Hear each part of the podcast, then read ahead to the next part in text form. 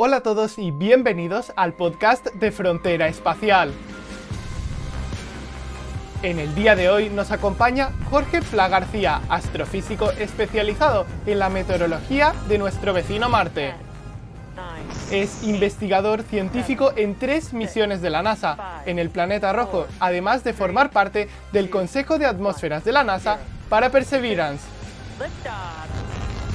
En el día de hoy veremos cómo es ser el hombre del tiempo en Marte, qué se siente al ver aterrizar a Perseverance en el planeta rojo y acertar en las predicciones climáticas, qué anécdotas le han sucedido y muchísimas curiosidades más. Os recordamos que este podcast lo puedes encontrar tanto en YouTube como en Spotify, iVoox, Google Podcast, Apple Podcast, entre otras plataformas. Los links en la descripción. Sin más espera, Jorge Pla. Bienvenido. Muchas gracias. Bienvenido, pues bienvenido a esta segunda edición del, podcast de Frontera Espacial. Y para los que no te conozcan, aunque yo creo que en España ha salido bastantes veces por televisión, una pequeña presentación de quién eres y qué haces. Bueno, soy eh, investigador en ciencias planetarias, eh, pertenezco al, Centro de Astrobiología aquí en Madrid, es un centro asociado al Instituto de Astrobiología de NASA Mm, y, bueno, eh, pertenezco a, las estaciones meteorológicas de, tres misiones de NASA en, Marte, el rover Curiosity, el aterrizador InSight y el, recientemente aterrizado este año, el rover Perseverance, también de NASA. Bueno, pues la verdad es que mm. es, un currículum impresionante y además ahora que sabemos que también estamos postulándonos para astronauta, que eso lo comentaremos ya al final, que ha sido lo más reciente, pero para empezar un poco, mm, ¿qué te lleva a, decir, voy a dedicarme al tema espacial, al tema de la investigación, que es muy distinto al tema de la empresa y, la técnica aeroespacial?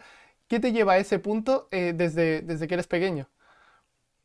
Bueno, la pasión, al final la pasión es lo que, lo que mueve el mundo y a mí desde muy chiquitito pues me apasionaba el, universo, el espacio, las estrellas y, tuve la, oportunidad de, aplicar a, una, plaza en el, Instituto de Astrofísica de Canarias eh, en, el año 2007 y allí me, dieron todas las facilidades para, poder estudiar un máster en astrofísica y además tuve el privilegio de de trabajar de operador de telescopio en, el observatorio del Teide y ahí fue un poco cuando, cuando pude empezar a, cumplir mi sueño de, trabajar en, el campo de, la investigación espacial.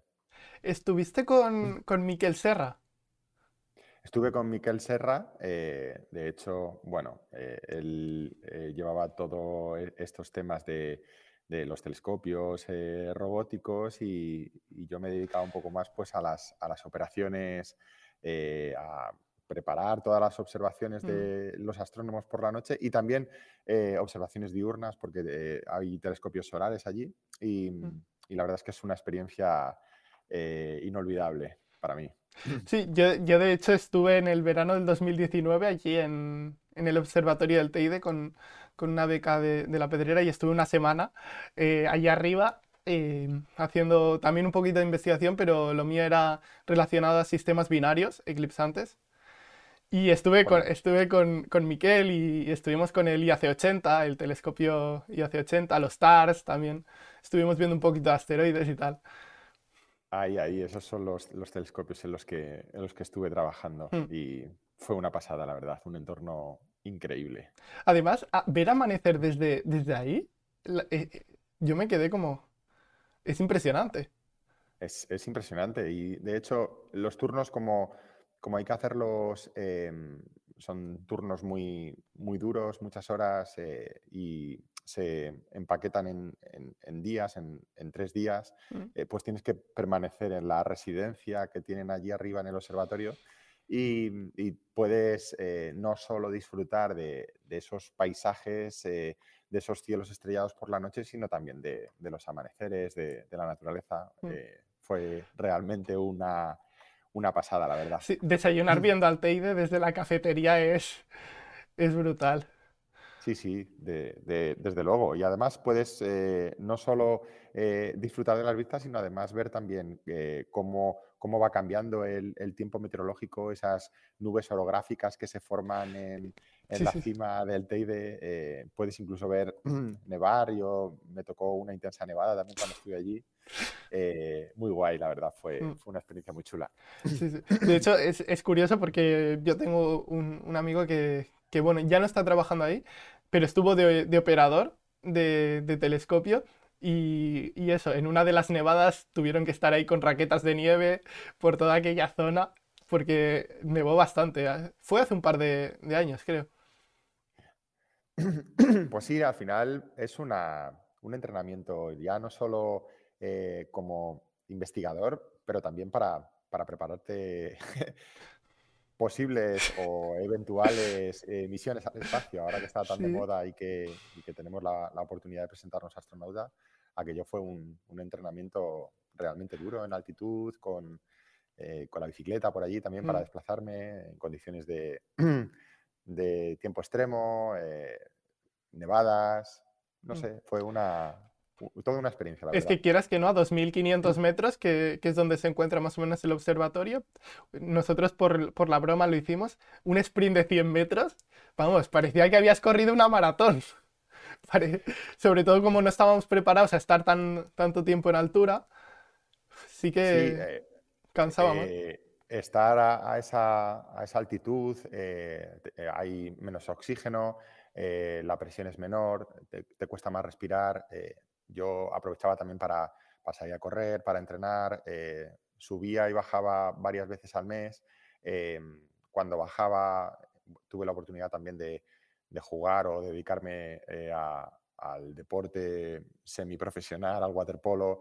Y, y, la verdad es que al final todo va sumando y te va formando como, profesional y como, como persona.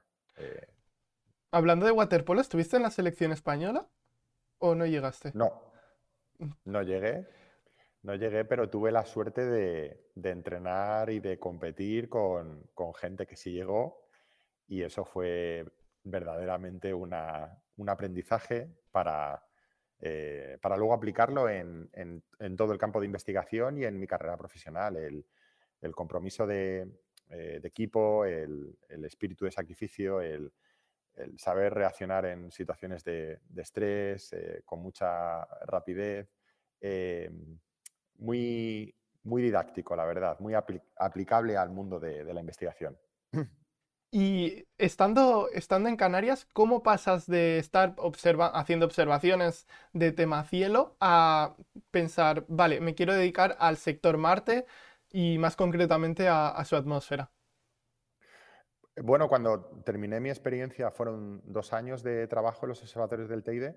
Eh, como digo, mm, tuve la oportunidad de, estudiar el máster en astrofísica y además, poco antes de terminar mi, estancia en Canarias, me, informaron que había la posibilidad de, estudiar eh, un, curso cortito, eh, la, la, ISCAI, la, Escuela de, Instrumentación Astrofísica, la cual una de las grandísimas ventajas era que al finalizar podías realizar una estancia, unas, unas, prácticas en el centro de investigación que, tú eligieras. Y, claro, allí vi, la luz, fue la oportunidad de poder eh, pues, establecer el primer contacto con el centro de investigación en el que yo siempre había soñado trabajar, que era el Centro de Astrobiología, eh, que es un centro eh, asociado a la NASA en España, en Madrid, mi ciudad, cerca de mi familia.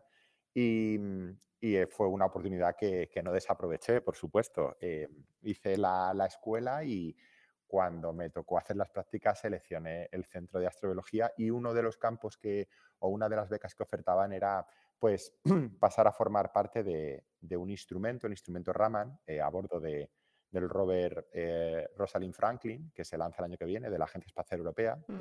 en, la misión ExoMars. Y, así fue un poco como empecé mi, mi carrera en las ciencias planetarias y mi vinculación con el, con el Centro de Astrobiología. Porque el Centro de Astrobiología, si tengo entendido bien, está medio vinculado a defensa por el INTA. Y... Sí, es, un centro mixto, 50% eh, eh, CSIC y 50% INTA.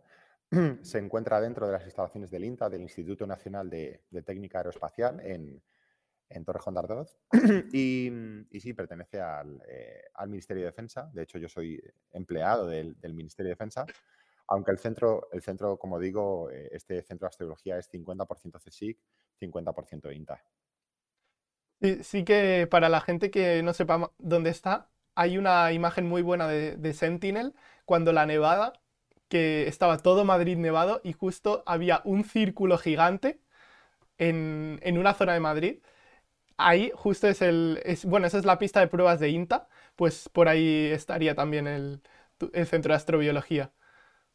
Sí, la verdad es que el INTA es una pasada porque se prueba, se calibra y se ensaya todo tipo de, instrumentación, no solo aviones de combate o aviones comerciales o instrumentación espacial, misiones que mandamos a otros planetas, sino también eh, pues, eh, automóviles, motocicletas. En esta, en esta pista de, INTA que mencionas se prueban muchos, eh, muchos nuevos componentes en, automoción. Y fue justo lo que, lo que comentas en, el, en esta imagen de, de Sentinel. Pues, eh, bueno, de hecho ahora mismo en eh, INTA está trabajando con una universidad de, Holanda porque si todo va bien, el miércoles desde el centro de Arenasillo en Huelva van a lanzar un, cohete, unos estudiantes que intentan batir su propio récord, por cierto, a la altura más alta eh, a nivel europeo. Su récord anterior fue de 32.4 kilómetros más o menos y quieren a ver si llegan al espacio. Y se hace desde, desde el arenasillo en, en el centro de INTA. Sí, el arenasillo es, son las instalaciones que tiene INTA en, en Huelva eh, y desde donde se realizan mm, pues, lanzamientos eh, espaciales también y es donde pues, eh, distintas empresas utilizan como, como, centro de lanzamiento. la verdad es que eh, son muchísimos, eh, múltiples los, los, proyectos en los que está involucrado el INTA y a nivel nacional es, es nuestro, nuestro organismo más potente en, temas de, de, espacio. Sí que justo hace menos de un año se habló de crear una nueva agencia espacial que realmente sería más o menos lo que actualmente estaría haciendo INTA, ¿no? Bueno, INTA eh, está realizando una serie de tareas muy específicas y digamos que en España eh, todo el tema espacial, desde la parte de tecnología, la parte de investigación, eh, la parte burocrática, la parte empresarial, privada, está todo muy, muy segmentado y un poco la idea era la de crear esta agencia espacial española era unificar todos estos organismos diferentes en una sola agencia. No, la verdad es que yo no, he seguido muy, muy de cerca. A mí todos los temas de burocráticos me quedan un, poco lejos. Eh, a día de hoy estoy más, más involucrado en toda la parte más, más científica, más de investigación. Pero mm, no sé cuál es el estado actual. Eh, a mí me parece una buena idea. Todo lo que sea unificar me parece eh, un, un, avance para mejorar y lo que no sé es cómo está a día mm. de hoy eh, ese proyecto. Sí, realmente lo que escuchamos es que se iba a crear, pero, pero no escuchamos nada más. Sí que es cierto que en, en España hay, hay, un cierto problema porque si tú tienes una empresa que quieres investigar en el, en el tema espacial, si quieres fondos tienes que ir al CDTI. Si luego quieres hacer alguna otra cosa, tienes que ir a INTA. Claro, el tema de unificar todo y que yendo a un, único sitio, como por ejemplo en Estados Unidos sería la NASA, pues eso ya agilizaría mucho y creo que puede favorecer que surjan pequeñas empresas y, bueno, que de hecho ya hay pequeñas empresas en España. Se habla muy poquito, pero hay algunas empresas que están, no solo de lanzadores, que tenemos a PLD Space, que de hecho también quiere lanzar desde el Arenosillo, sino pequeñas empresas de, de, satélites como Satellogic, Allen Space, que algunas de ellas han estado, empezaron por estudiantes y ahora ya, ya van creciendo y sí que sería una buena manera para agilizar todo esto. Y, sí, no, y, tampoco, no, solo NASA en Estados Unidos, sino también aquí mismo en, Europa tenemos la, Agencia Espacial Italiana, la Agencia hmm. Espacial Británica, la, Agencia Espacial Francesa, por ejemplo. Y no, vamos, yo no lo vería con, malos ojos. Como dices, todo lo que sea la unificación es, para beneficio de, todas las partes. Que es, cierto porque cuando se anunció eso ya todo el mundo estaba hablando de la NASA española como si fuese tan grande. Bueno, yo creo que si llega a ser un 1% o un 5% de lo que es la NASA, ya sería espectacular. O sea. Desde luego. Y ahora eh, pasando dejando todo el tema administrativo, burocrático y centrándonos un poquito en, el tema Marte. Has participado en diversas misiones. Has dicho que empezaste por el rover que llevará a bueno, la estación que llevará el rover Rosalind Franklin, pero también has estado trabajando en Curiosity, en, Insight y en Perseverance. Sí, de hecho, bueno, son las tres misiones en las que estamos trabajando actualmente. Eh, el Centro de Astrología se ha especializado en el, diseño y, la construcción, eh, el liderazgo de, estaciones meteorológicas para el planeta rojo. Eh, a bordo de Curiosity tenemos REMS, eh, que aterrizó en Marte en, agosto del año 2012, cuyo investigador principal es Javier Gómez Elvira, que es también aquí de, la casa del Centro de Astrología. Y luego tenemos otras dos estaciones meteorológicas, Twins, a bordo del, del aterrizador de NASA InSight, eh, que aterrizó en noviembre del año 2018, y eh, la estación meteorológica MEDA, eh, a bordo del rover Perseverance, que aterrizó en febrero de este año. Estas dos últimas estaciones meteorológicas, su investigador principal es José Antonio Rodríguez Manfredi, que es compañero mm. también de aquí del Centro de Astrología. Y aquí hemos tenido la, suerte, el, privilegio de, poder participar en las tres y mm, con un doble, un doble rol. somos un equipo de, 12, 15 compañeros que no solo somos operadores, es decir, em, trabajamos en, telecomandar las estaciones, estas eh, estaciones meteorológicas desde tierra, em, pues decir todo lo que va a hacer al día siguiente, sino además en la parte de investigación, eh, descargar los datos a la Tierra y hacer las, las interpretaciones científicas, qué es lo que está pasando en Marte. Mm. Y ese es un poco, y también fue mi, tema central de mi, de mi tesis doctoral, eh, el, la utilización de, modelos, de, eh, predicciones, realizar predicciones meteorológicas en Marte para compararla con los datos reales de las estaciones meteorológicas. Y esto nos da muchísima información de la atmósfera marciana, nos da muchísima información para mejorar los modelos, pero también para, para estudiar eh, cómo de bien funcionan los, los instrumentos que tenemos en Marte. Y que es cierto que, mm, no estoy seguro, ¿tuvo algún problema la estación de Curiosity? en su aterrizaje o no? Sí, tuvo, tuvo un problema además bastante, bastante serio porque eh, una de las, de las tarjetitas que nos daban eh, los datos de, viento, de, mm. velocidad y dirección del viento, eh, dejó de funcionar.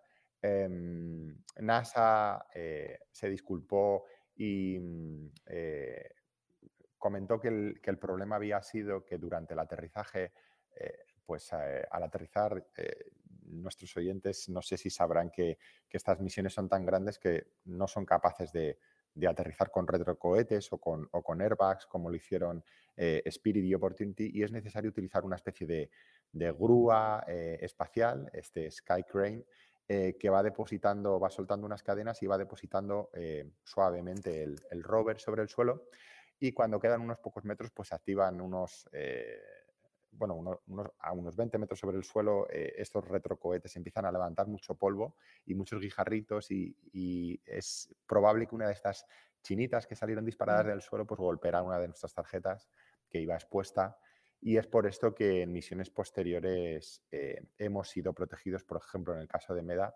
para no tener estos, estos problemas. Esta es la versión oficial de lo que pudo pasar. Eh, afortunadamente tenemos muchos sensores. En REMS, por ejemplo, había sensor de radiación ultravioleta, de temperatura del aire, mm. de temperatura del suelo, eh, de humedad relativa del aire, eh, no, no solo de, viento. Eh, y mm. es por esto que hemos, hemos tenido otros parámetros. En Twins y en MEDA, en misiones posteriores, em, sí hemos tenido muchos más, más datos de viento de mucha, de mucha calidad porque no hemos tenido estos, estos problemas en el aterrizaje. Y pasando de sonda a, InSight, ¿actualmente sigue funcionando la estación meteorológica en, en InSight? Sigue funcionando em, con muchas restricciones, no porque tengamos problemas con la estación meteorológica en sí, sino porque la propia misión tiene unos, eh, unos problemas enormes de energía porque de las tres es la única que está, de estas tres misiones, Mm. eh, Curiosity, Insight y Perseverance es la única que está eh, pues alimentada por energía solar. Es un, es un aterrizador que no necesita desplazarse por la superficie y que en lugar de tener una, una central termonuclear como tienen Curiosity y Perseverance, pues tiene paneles solares para, para alimentar sus baterías. ¿Cuál es el problema de los paneles solares en Marte? Que la atmósfera es tan extraordinariamente polvorienta que este polvo en suspensión se va depositando poco a poco y va cubriendo los paneles solares, por lo que no permite pasar la energía del sol para cargar sus baterías. Y es por esto que ahora, eh, como comprenderás, después de, Mm. de más de dos años en Marte, los paneles solares están completamente cubiertos de polvo y la energía que reciben las baterías es muy pequeña. Y es por esto por lo que, por lo que la misión em, utiliza muy poca energía, se enciende lo mínimo posible y además se, se están mm, pensando alternativas para intentar limpiar los paneles solares, porque eh, hemos caído en una zona de Marte en la que hay muy pocos eh, dust devils, eh, remolinos Mm. de polvo, que, que en otras misiones limpiaban los paneles. Em, aquí eh, no se limpian tan eficientemente como, como en Mm. otras misiones y se les ha ocurrido a los miembros de la misión, pues, em, a- con el brazo robótico, eh, coger arena del suelo y tirarla sobre partes del- del- de la plataforma para que esto provoque una pequeña eh, tormenta eh, a escala muy chiquitita, unas especies de vientos que lo que hacen es limpiar un poco los paneles solares para, que, para recibir más energía. Y esto es lo que estamos haciendo actualmente. Sí. Yo a veces he, he contado que, que estaban, cómo están sacando la el, el polvo o la arena de, de encima de los paneles, tirando más arena y la gente se quedaba como, ¿cómo es posible? No, Sí, es muy hecho, curioso. A mí, a mí al principio me, me costó entender la idea. eh, la verdad es que eh, se le ocurrió a un, a un compañero de, de la misión porque, porque se vio que al, al coger o al intentar em, pues rascar la superficie, eh, tomar eh, muestras de, de este regolito, de, esta, de este primer material de la superficie, y al depositarlo sobre, eh, sobre otro sitio diferente, pues se formaban estos pequeños eh, vientos que limpiaron eh, una de las partes de, de la plataforma y con ello se, se concluyó que podríamos hacerlo para, para limpiar los Mm. paneles y es lo que estamos haciendo. Es una de las cosas espectaculares. Es cómo narices llegas a esa conclusión de tirar tierra va a, va a solucionar el problema de tener tierra. Es, es impresionante. Y la verdad es que Insight eh, se, eligió ese sitio especialmente que no hubiese el tema de remolinos por el tema de el sismógrafo o es o cayó ahí por accidente. Eh, no, eh, está todo muy premeditado y está todo muy definido. los lugares de aterrizaje se definen con, con años de antelación, tienen que pasar mm, rigurosísimos, eh, rigurosísimas selecciones en, congresos en la que los científicos y los ingenieros pues van, los científicos dicen cuáles son los sitios más interesantes para, para que la misión pueda cumplir los, los objetivos y los ingenieros lo que hacen es, en base a esos eh, lugares de aterrizaje que proponen los científicos, seleccionar cuáles son aquellas más, más seguras o las que aumentan la probabilidad de éxito durante el aterrizaje. Y en base a eso es, es por lo que se elige, por ejemplo, en el caso de, eh, del aterrizador Insight, se eligió eh, Elysium Planitia, que está cerca del Ecuador. eh, de hecho, no, no está muy lejos del rover Curiosity, está Mm. unos 550 kilómetros al norte. Eh, lo que no esperábamos es que eh, se produjeran tan pocos eh, remolinos de polvo, estos dust devils. Eh, hay algún mecanismo que desconocemos por el que, por el que estos remolinos no, no se forman. Vemos, eh, vemos las caídas de presión asociadas a, a estos mini torbellinos, pero es como si fueran transparentes, eh, no, tienen, no tienen contenido de polvo. Eh, hay algún mecanismo que impide que, que el polvo que está en el, en el, suelo de esta zona se inyecte a estos eh, tornados chiquititos Mm. Para que podamos ver los Dust Devils como ven el resto de las misiones. Eh, Es como, Spirit, es como que hay to- eh, estos tornados, pero que no tienen la fuerza suficiente para levantar el polvo. Bueno, eh, o bien no tienen la fuerza suficiente, o bien las condiciones no son las ideales para que se formen, o bien eh, hay alguna pieza del puzzle que no entendemos todavía, algún mecanismo de inyección de polvo que, desconocemos, o bien el polvo en, esta zona concreta del, del planeta es más, es más, pesado, es más grande, tiene unas propiedades diferentes. Em, estamos investigando cómo es posible que, que no se inyecten en los, eh, este polvo del suelo no se inyecte en, los, en, estos eh, torbellinos chiquititos, en estos dust devils, como si lo hace en, la zona donde ha aterrizado Perseverance, en la zona donde, ha aterrizado Curiosity, mm. donde se encontraban Spirit, Opportunity hay algo que, desconocemos que, impide que se formen. Y ahora la, la última, la última misión, eh, Perseverance, que realmente el punto de aterrizaje se determinó, como has mencionado, muchos años antes, y ya se sabía más o menos a esa distancia cuál sería la climatología del día del aterrizaje. ¿Cómo, cómo mm. creáis esos modelos para estar tan seguros? Eh, me, gusta que hayas comentado lo de eh, predicciones climáticas porque muchas veces se habla de, predicciones meteorológicas, eh, las cuales no, es cierto porque las predicciones meteorológicas se hacen a, una escala muy pequeña. La, diferencia entre meteorología y, clima es que la meteorología abarca escalas espaciales muy pequeñas, son regiones muy chiquititas y en escalas temporales de, días. sin embargo, en clima eh, pues eh, lo que estudiamos es la, variabilidad a, más a largo plazo, meses o años, y en escalas muy grandes, eh, regionales o incluso globales. Lo que hacemos, o, para lo que nos contactó NASA en el año 2015, era para realizar las predicciones climáticas del día de aterrizaje en febrero del, año 2021. De hecho, a mí me, flipó, me, me, llamó muchísimo la atención cómo cómo eh, la NASA con, seis años de antelación ya sabía el lugar exacto de aterrizaje, la hora exacta y el día exacto del, año 2021 mm. eh, para que nosotros realizáramos estas predicciones. Y un poco, no es que, no es que hayamos tenido mucho, mucho acierto, es que eh, tenemos mucho, mucho desconocimiento todavía de la atmósfera de Marte, los modelos son, son muy inexactos todavía, pero los ingenieros de la NASA lo único que necesitaban era era un, umbral aproximado para ellos poder realizar sus estimaciones de riesgo. Eh, querían saber pues, cuáles eran más o menos eh, el rango de temperaturas a diferentes eh, capas atmosféricas mientras la, misión va atravesando la atmósfera al día de aterrizaje, las diferencias de, densidad, de presión, para ver si se pudiera encontrar baches de, aire a la hora de ir entrando. Y también, sobre todo, lo que les interesaba eran las condiciones de polvo, aunque el polvo eh, todavía no se puede predecir, pero como tenemos la experiencia de, otras tormentas de polvo, de otras estaciones de polvo, muchísima experiencia en, observaciones desde órbita, pues un poco lo que hicimos fue eh, realizar nuestras, nuestras predicciones climáticas. Le dijimos a NASA, esto es lo que pensamos que se va a encontrar con estos márgenes de error y en función de esos márgenes de error, eh, ellos pues realizaron todas sus pruebas, todos sus ensayos y, diseñaron eh, el aterrizaje de la misión en base a estas predicciones y, salió todo como era esperable. De hecho, eh, fue un día realmente increíble, salió todo bien.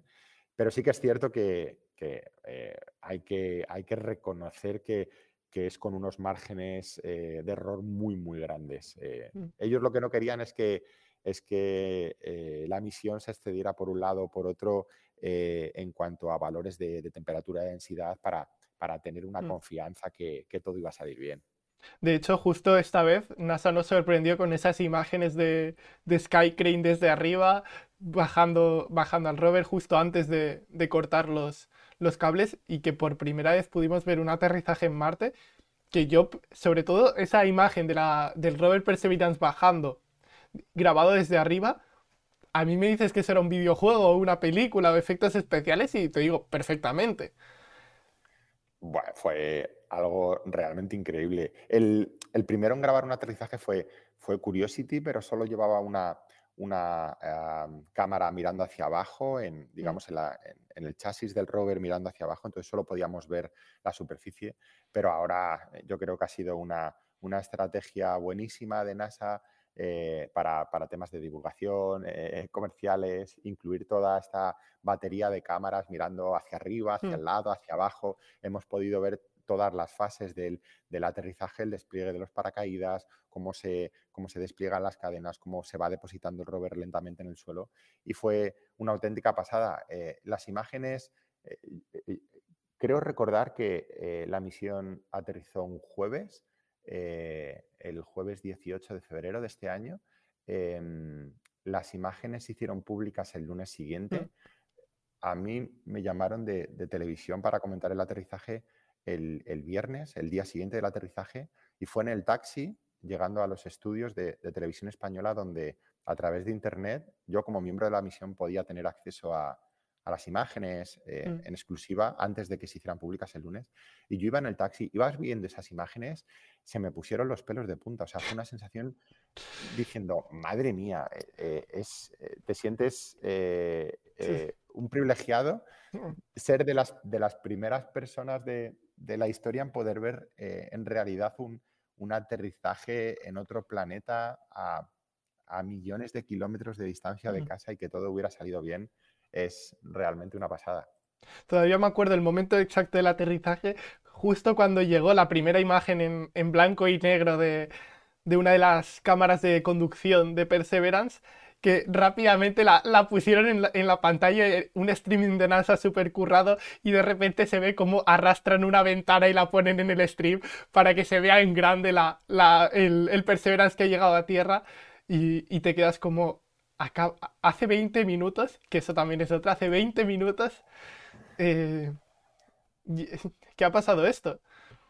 Es, brutal. Eh, hay que reconocerles, tienen sus cosas buenas, sus cosas malas, pero en temas de, publicidad, de divulgación, de, medios, eh, son insuperables. Es, increíble cómo, cómo, tienes acceso a todos los datos, un nivel de mm de transparencia brutal, de rapidez. De hecho, em, muchas veces como, como, los datos, las imágenes se publican casi e, en tiempo real, lo, que tarda las señales de los orbitadores en Marte en enviar las, las señales a la Tierra, eh, que, hay gente en Twitter, por ejemplo, que puede descargar las imágenes incluso o al mismo tiempo que, que nosotros los investigadores de la propia misión y nos vemos sorprendidos por, yo hay veces que mm. me he enterado por Twitter de cosas porque no, no he tenido tiempo de, meterme en los servidores de NASA o de mirar el correo electrónico. Y ya hay gente en Twitter que lo está, está publicando. Esto yo creo que es una lección para, para el resto de, de, las agencias espaciales del mundo, eh, que es, es importante eh, hacerle llegar a la, a la, gente y que esto sea sea mm, público, sea transparente, porque realmente el que lo paga es el, es el contribuyente mm. y, merece tenerlo igual que, cualquier otro. Sí, de hecho, todo el tema de, NASA actualmente es muy, muy, muy bueno. Yo creo que le faltaría únicamente meter un plus en, el tema del directo del lanzamiento, que por ejemplo hace poquito, esta semana, tuvimos a, Lucy, el, el lanzamiento, y claro, no tuvimos ninguna imagen desde a bordo del cohete. Y es un, ni, de la separación ni nada. Es un. Solo te falta dominar los lanzamientos. Cuando tengas dominados los lanzamientos, tu comunicación es ya brutal. Porque de hecho, Roscosmos ha cambiado de una manera y ahora está en, el tema de los directos de lanzamiento con unas tomas en directo increíbles. Yo creo que eso podría estar más relacionado con, la empresa que realiza los hmm. lanzamientos. Eh, esta empresa, eh, United Alliance de, del Atlas 5 más que con NASA, porque con otras misiones, por ejemplo, con las privadas de, SpaceX, sí que tenemos, o con las que comentas eh, de Roscosmos, sí que tenemos estas, estas imágenes que, por ejemplo, no hemos podido tener eh, con Lucy, eh, que por cierto, el, investigador principal, Hal Levison, bueno, y gran parte del equipo pertenece al, Instituto de Investigación donde estuve haciendo la, estancia de doctorado. Y, el HAL este es un, es un fenómeno. Eh, nos llamaba todos los días para, ir a cenar después de, después de trabajar, nos íbamos a tomar unas cervezas. Y, recuerdo, tengo una anécdota eh, con él eh, porque nos, nos explicaba el, proceso de, formación de los planetas de nuestro sistema solar, el, proceso de, acreción planetaria con, los platos para los nachos que, pedíamos para cenar. Y, es, es, un fenómeno, además tiene es un tío súper súper grande, corpulento, muy alto, eh, con una barba enorme, tiene ya sus añitos. Y, recuerdo cómo, cómo, cuando íbamos a pedir una cerveza le pedían el DNI, la carta de identidad, y yo mm. diciendo, pero Dios mío, si, si ya se sabe que, que, este hombre es mayor de edad, pero ya sabes cómo son, ya sabes cómo son los americanos.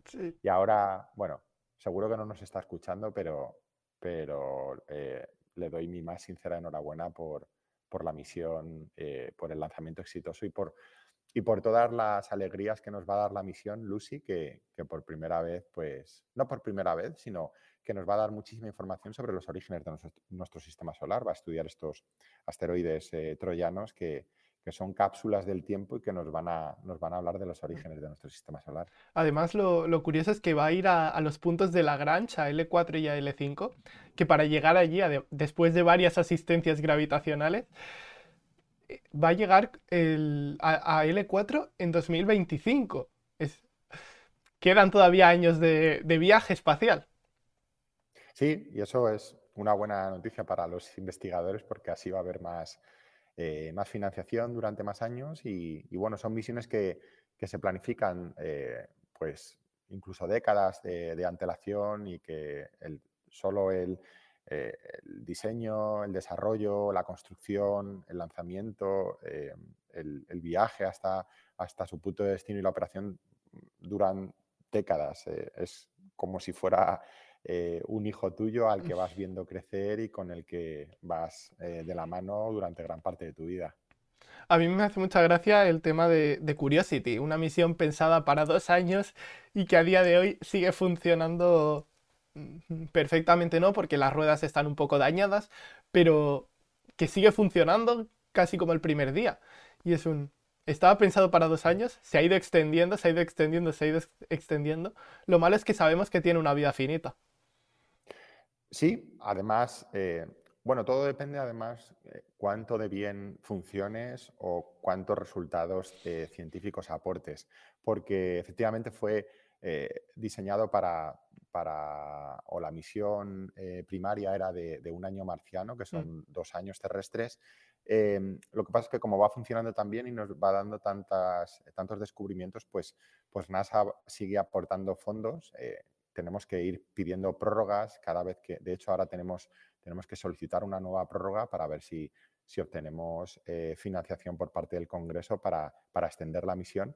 Em, pero bueno, eh, no, no quiero desmerecer a Curiosity porque tiene un mérito enorme, pero sí que es verdad que, por ejemplo, comparado con, con Opportunity, eh, al fin y al cabo, Curiosity, como hemos dicho al principio, se alimenta a través de, eh, de energía nuclear. Es, es, es, un robot tan grande, pesa mm. casi una tonelada, mm. que no podemos moverlo con, no podemos recargar sus baterías con energía solar, con paneles solares. Y es por eso por lo que tiene una, una central termonuclear en el trasero, una pila de plutonio que en su en su decaimiento radiativo produce calor y este mm. calor pues eh, alimenta las baterías. En el caso de Opportunity eh, era un rover mucho más pequeño que fue diseñado para eh, soportar las condiciones marcianas durante un mínimo de tres meses mm. y consiguió rodar por la superficie marciana durante casi 14 años, que es una auténtica pasada. Este sí que tuvo la suerte de poder mm. limpiar sus paneles solares con, con ráfagas de viento y, con, a través de, de Dash Devils eh, en mm. la zona donde aterrizó. Pero, mm, pero como digo, Curiosity no, no hay que desmerecerlo tampoco. Aunque tenga estas baterías de plutonio, eh, pues su vida útil, como comentas, en algún momento finalizará. Eh, sus, tenemos muchos problemas, por ejemplo, con las ruedas que se han visto mm. deterioradas de forma exagerada y es por eso por lo que seleccionamos muy bien la zona por la que queremos conducirlo. En ocasiones eh, conduce incluso marcha atrás porque se han hecho pruebas en JPL y la rueda se deterioran menos. Pero bueno, el tiempo de vida mínimo del, RTG, de, la, de, esta pila de plutonio, son 16 años eh, terrestres, por lo que todavía tiene, tiene pila para rato. Eso, son muy, muy buenas noticias. De hecho, en uno de los temas que se cambió para esta misión de Perseverance fue, fue el tema de las ruedas que se pusieron un nuevo diseño. No tenían el, el easter egg de JPL en las ruedas, que eso también fue para... Yo cuando me enteré de, de lo que había hecho, hecho easter egg, el easter egg que había hecho JPL para, para las ruedas de Curiosity, me, quedé como... Son genios. O sea, son genios y lo han reafirmado. Sí, eh, iba imprimiendo en el suelo, en el regolito marciano, eh, las siglas de JPL, eh, en este código eh, especial que se había creado a, tal efecto, y ahora han vuelto a repetir esta, esta estrategia o este easter egg en, este, en este código incluido en, los paracaídas de mm. Perseverance, en el que, bueno, pues rápidamente eh, los usuarios de, eh, de, Internet y de las redes sociales de todo el mundo, pues, pues empezaron a descifrar mm. este Very Mighty Things, eh, atrévete a hacer cosas difíciles, cosas que parecen mm. imposibles, pero al final es motivar a la humanidad y mandarle un, un mensaje a nuestra especie en el que cosas que nos parecen imposibles pues con, pasión y con, perseverancia, por eso es ese nombre tan, tan bien puesto para la misión. Al mm. final son cosas que se consiguen y el ser humano es, es capaz de hacer cosas muy malas, pero también muy buenas. Somos, somos, somos, una especie capaces de lo mejor y de lo peor. Y yo creo que hay que quedarnos siempre con, lo bueno. El próximo rover que estabas hablando, que el CSIC INTA trabajará con el Centro de Astrobiología, será el de, el de Europa, el Rosalind Franklin. Sí, bueno, em, en, dentro de lo que es el rover hay muchos instrumentos diferentes en el que participa el INTA, eh, participa el Centro de Astrobiología y participan también muchos organismos del resto de Europa. Eh, concretamente, eh, en, el INTA se desarrolla un, magnetómetro para estudiar pues el, campo magnético en la superficie, cuya investigadora principal es eh, mi compañera eh, Michelena, eh, mi compañera Michelena Marina, y, también tiene un, espectrómetro Raman, cuyo investigador principal es, Fernando Rull, y que mis compañeros, pues Andoni Moral, Carlos Pérez Canora, en el INTA, pues han ido desarrollando y que nos va a dar muchísima información acerca de la composición de, las rocas en Marte, porque eh, la espectrometría Raman es, es una pasada, eh, podemos por fin aplicarla a Marte, es la primera vez que tenemos espectrómetro Raman en el planeta rojo, el primero es en, el rover Perseverance, eh, y, nos da mucha información porque nos puede decir cuál es la composición de los minerales, incluso nos puede determinar si tienen compuestos orgánicos complejos o no. y esto es clave para, para determinar si, un mineral es un, es un, biomarcador o no. Es decir, si, si, es un compuesto orgánico que procede inequívocamente de actividad eh, biológica. Mm. Esta es la, definición eh, muy, muy específica de lo que es un biomarcador. De hecho, hay, hay diversos tipos de biomarcadores, tanto de, para, para Marte, para estudiar, digamos, in situ, como también para poder estudiar desde, desde la Tierra? O, es decir, a través de, las, de los satélites sería posible o no sería posible estudiar el suelo y su composición? Esa es una muy buena pregunta porque uno de los graves o uno de los mayores problemas que tenemos a la hora de, determinar si algo es un, eh, es el resto de actividad biológica, si pudo ser vida del pasado o incluso vida presente, es que eh, a día de hoy es muy difícil hacerlo de forma remota, ya sea desde la Tierra o ya sea desde orbitadores, y es por eso por lo que necesitamos instrumentación in situ. Necesitamos analizar los compuestos eh, allí mismo, en, la superficie de, de, Marte, de la Luna Europa, de Encélado, o como alternativa, que eso sería incluso mejor, eh, recoger muestras y traerlas a la Tierra para analizarlo, analizarlas en nuestros laboratorios en los que pues, nuestras capacidades y nuestra instrumentación es muchísimo más avanzada y muchísimo más sofisticada que la que tenemos en Marte, por ejemplo, porque en Marte es una versión pues, muy simplificada de lo que podemos hacer aquí en la Tierra. Mm. Es por esto por lo que Perseverance, entre otros muchos objetivos, eh, uno de sus principales es em, recoger muestras que han sido eh, especialmente seleccionadas en, superficie, depositarlas en tubitos eh, y eh, dejarlas en la superficie del cráter Yesero, donde se encuentra el rover, para que misiones posteriores vayan a, recogerlas. Mm. una misión conjunta de, la ESA y de la NASA que esperemos pueda traer las muestras de vuelta a la Tierra para ser analizadas a principios de, la próxima década. Lo, bueno fue que al saber que Perseverance había aterrizado exitosamente, ya se, se dio el contrato al menos del, cohete a Northrop Grumman, que será el, eh, el, encargado de coger todas las muestras y lanzarlos a órbita para que una sonda de la Agencia Espacial Europea las atrape y posteriormente lo que, lo que haga sea traerlas a la Tierra y caerán sobre el desierto de Utah para ser investigadas. Es una misión muy compleja, pero muy interesante. Extraordinariamente compleja, extraordinariamente costosa. Eh, yo soy un poco escéptico en cuanto a, las fechas que se han dado, que se habla de, principios de la próxima década para tener las muestras aquí en la Tierra.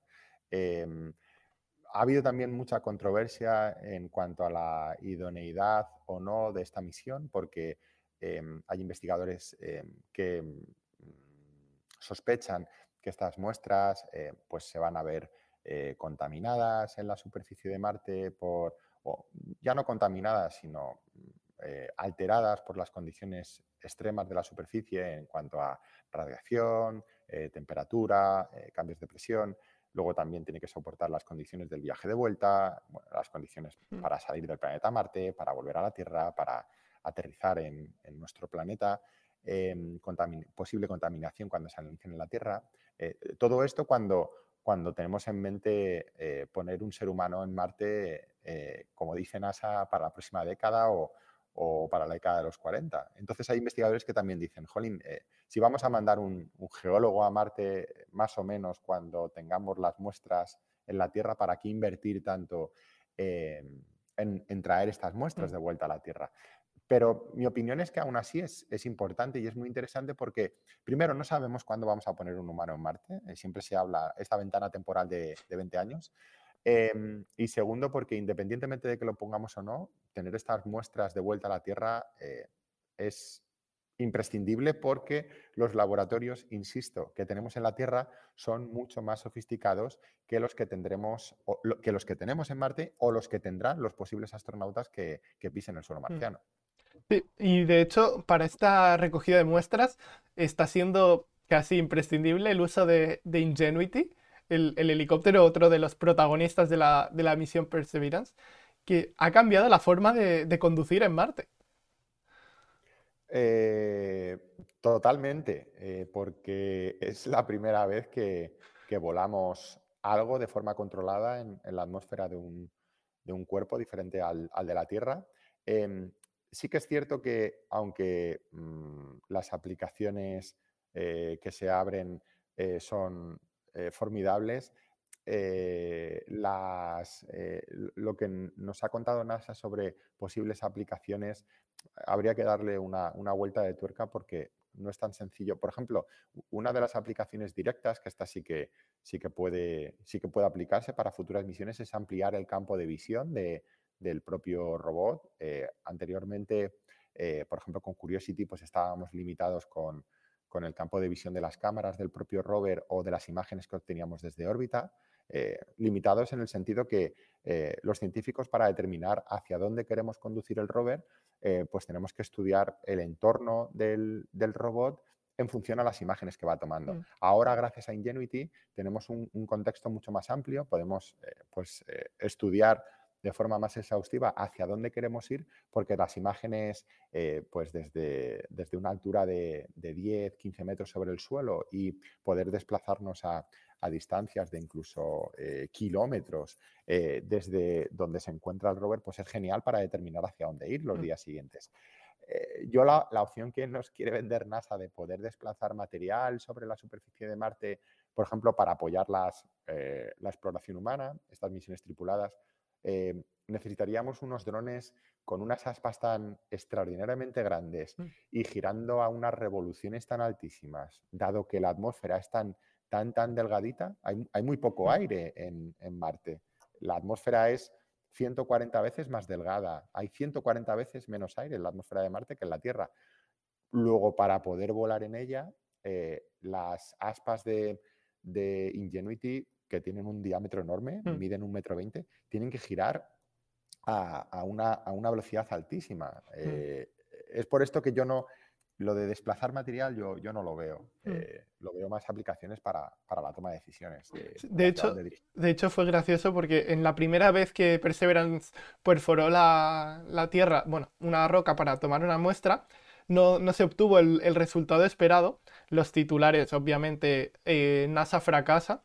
Ese fue el titular cuando no lo consiguió. Pero luego cogieron a Ingenuity, lo volaron por, por la zona y dijeron, vale, estas piedras eh, son muy parecidas a unas que hay aquí en la Tierra, vamos a esas. Fue Perseverance a esas, perforó, sacó, perfecto, y, guardó la muestra, que fue la primera que, que consiguió. Y claro, eso se consiguió con un vuelo de Ingenuity, que ¿cuánto habría costado encontrar un tipo de roca similar en otro, en otro contexto que no tengas ese rover? Eh, por, eso insisto que, muchas veces tenemos que, valorar positivamente cuáles son eh, pues los beneficios que nos aportan eh, esta, inversión en, en material, en, en nueva instrumentación y cómo, cómo nos va a ayudar para, pues para cumplir los objetivos de las, de las futuras misiones. Ingenuity nos ha ayudado, insisto, en, en poder pues, ampliar el, el- el campo de visión y, y esto eh, eh, supongo que te refieres a cuando, cuando tuvimos el problema con, el, eh, con Ingenuity, eh, perdón, con, con Insight a la hora de, de taladrar, de obtener una... No, no, me refiero al, al último. Eh, Perseverance empezó eh, y taladró una piedra, ¿no? Pero no se, Sí, que- sí. no, no se ido material donde tenía que quedarse para luego eh, entrar en el tubo de muestra En el, en el primer intento, por, por- por la composición de la roca.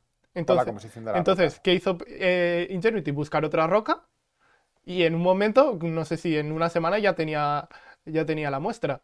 O sea, no hubo mayor problema. Claro, las ventajas de tener a, a Insight pues son tremendas.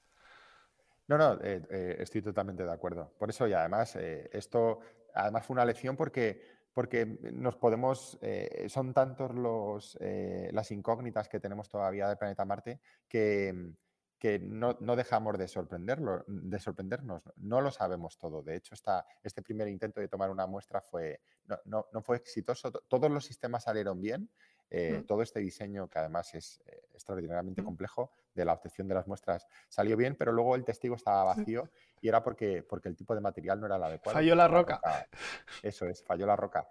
Pero bueno, el segundo intento salió bien y, y la verdad es que, es que estamos muy contentos en la misión con esta, con esta parte de es- este objetivo cumplido de, de obtener estas, estas eh, material de- del suelo.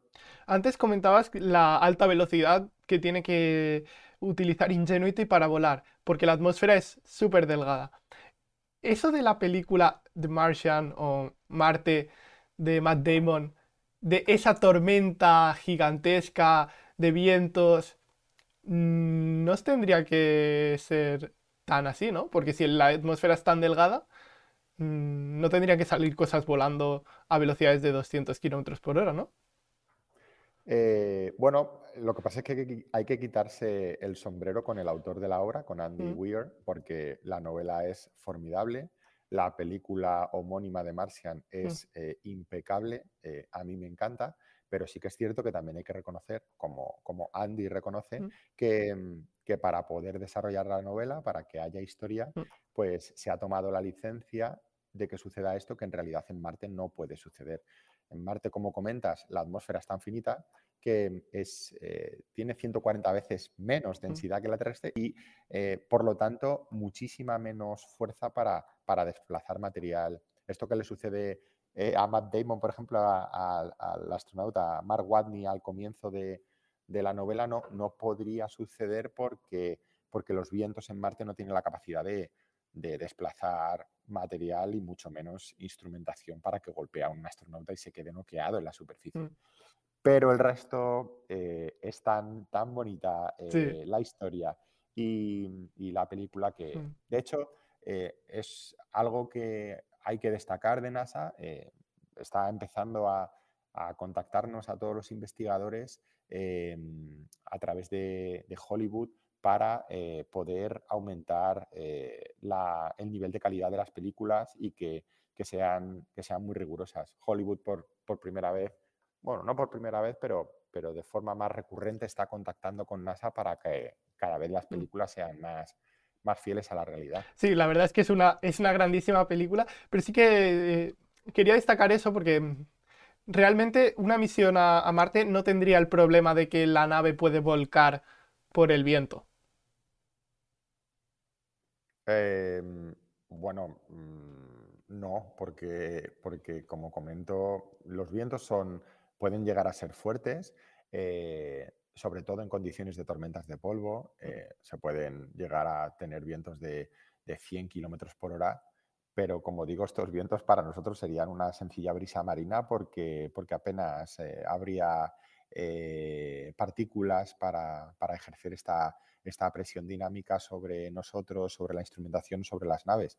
Em, es por esto que, que Marte es un planeta complejo para aterrizar eh, en la Luna solo necesitamos retrocohetes porque no tiene atmósfera, pero en Marte, eh, en Marte necesitamos, además de los retrocohetes, necesitamos un, paracaídas eh, supersónico enorme porque no tenemos la atmósfera como la que tenemos en la Tierra mm.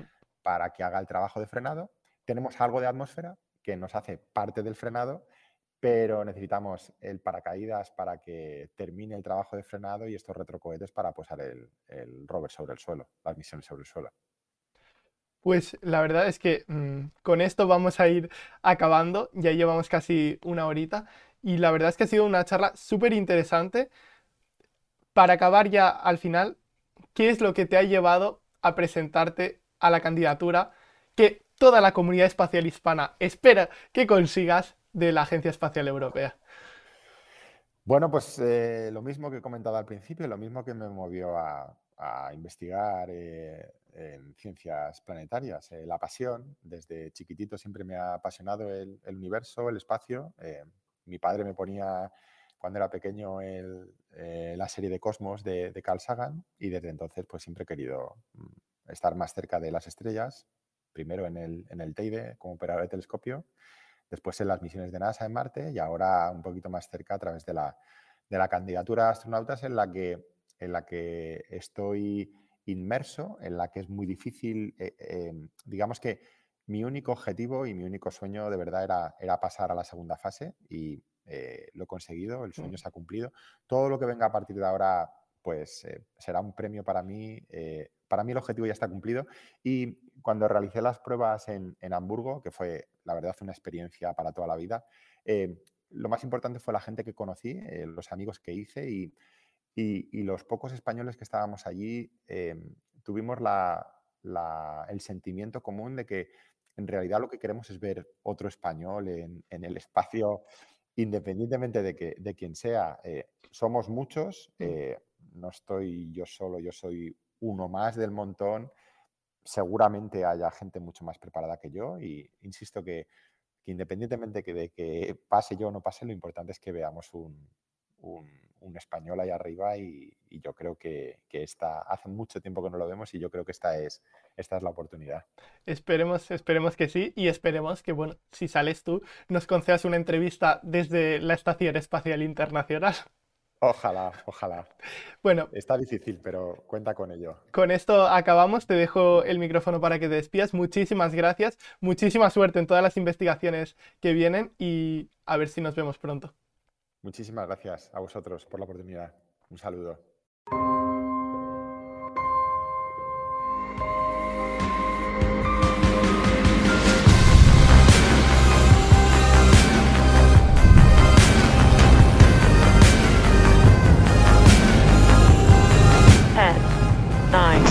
5,